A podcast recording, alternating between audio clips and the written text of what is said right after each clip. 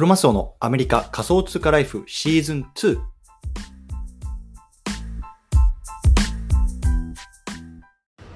皆さんおはようございます。アメリカ西海岸在住のクロマスオです。今日は8月の1日月曜日ですね。皆さんいかがお過ごしでしょうか？今日も早速聞くだけアメリカ仮想通貨ライフ始めていきたいと思います。よろしくお願いいたします。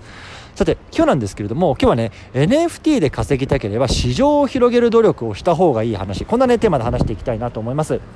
でまあ、本題行く前にね、ちょっと雑談パート話していきたいなと思うんですけれども、えっと、昨日からかな、えっと、メキシコの方にちょっとあの、遊びに来てます。で、オアハカっていうね、これどれ、中部西部、中部ぐらいなのかな、あの、場所なんですけれども、もうオアハカっていう街自体がね、こう世界遺産になってる、まあ、すごくね、あの、可愛い街ですね。で、まあ、メキシコってこう歴史的背景から言うと、こうスペインからね、まあ、あの、なんていうかな、あの、植民地みたいな感じで、こう、あの人が流入してきて、で、まあ、あのね、メキシコの、まあ、人とかって見ると、やっぱりまあ、あのいわゆる根血っていう方、まあ、あの色の白い人と、まあ、現地の、まあ、ちょっと浅黒い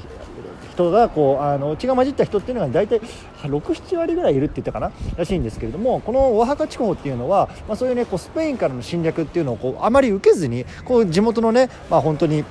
昔から地元の人がこう昔から多くいるっていうような場所らしくて、まあ、そういうようなね、まあ、文化であるとか、まあ、言語もなんかちょっと違うスペイン語と違うらしいんですよね、まあ、そういうようなね、まあ、ちょっと歴史的とか文化的な背景があるっていうような街に来てます。はいでまあね、あのここでまあ23日ほど過ごしてまたちょっとアメリカの方に帰りたいなと思ってるんですけれども。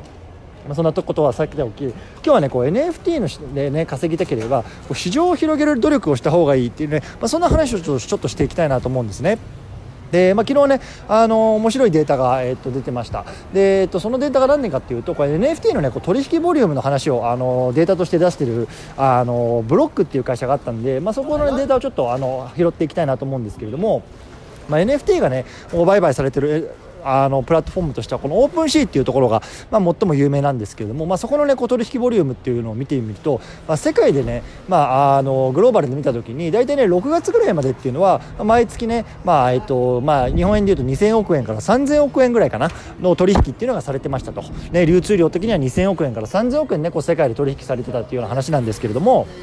えっとまあえっと、6月から7月にかけて、まあ、すごく、ね、こしあの暴落しましたよね、でその中で、まあ、取引ボリュームが、ね、大体、まあ、7月丸々1杯考えると800ドル800億円ぐらいまでこう落ちてるっていう話だったんですよ。だからつまりもう半分以下の、ね、取引ボリュームになってるっていうような話なんですよね。そう。なのでもう今完全にね、まあ、仮想通貨とか NFT は冬の時代って言われてますけれども、まあ、そういうような時代に入ってきてるというところなんですよね。で、まあ、もともとね、やっぱりそのかなりその NFT で稼げているっていうのはなかなかこう少人数というか、まあ少、少人数のプレイヤーたちだけで、まあ、基本的には全然こう儲からない、今のところはね、まあ、あの儲からないようなことは土壌だと思います。ただね、やっぱり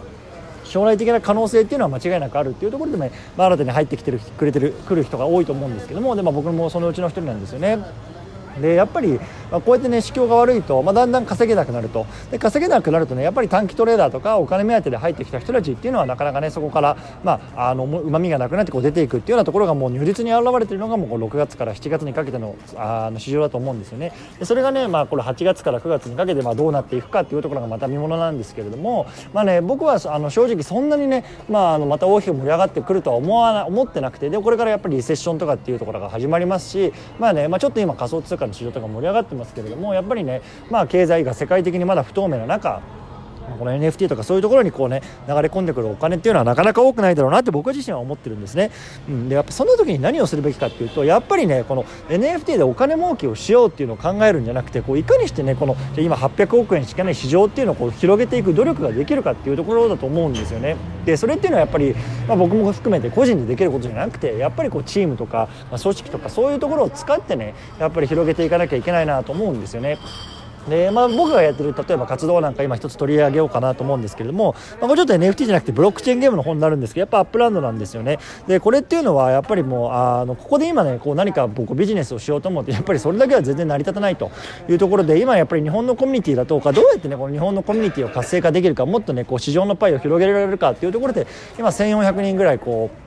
コミュニティのメンバーがいる中をこう1500人にしていこうみたいなこう活動をね、まあ中心メンバーというか、まあ、アクティブなメンバー中心にやってるんですけれどもやっぱりその全体のパイを広げないともうあのできることも限られてくるしどんどんどんどん市場がシュリンクしていくといった中でやっぱりその母数をどう広げていくかっていうところをやっぱり考えて注力するっていうところがねやっぱりまあ求められることなのかなっていうのを本当に感じるんですよね。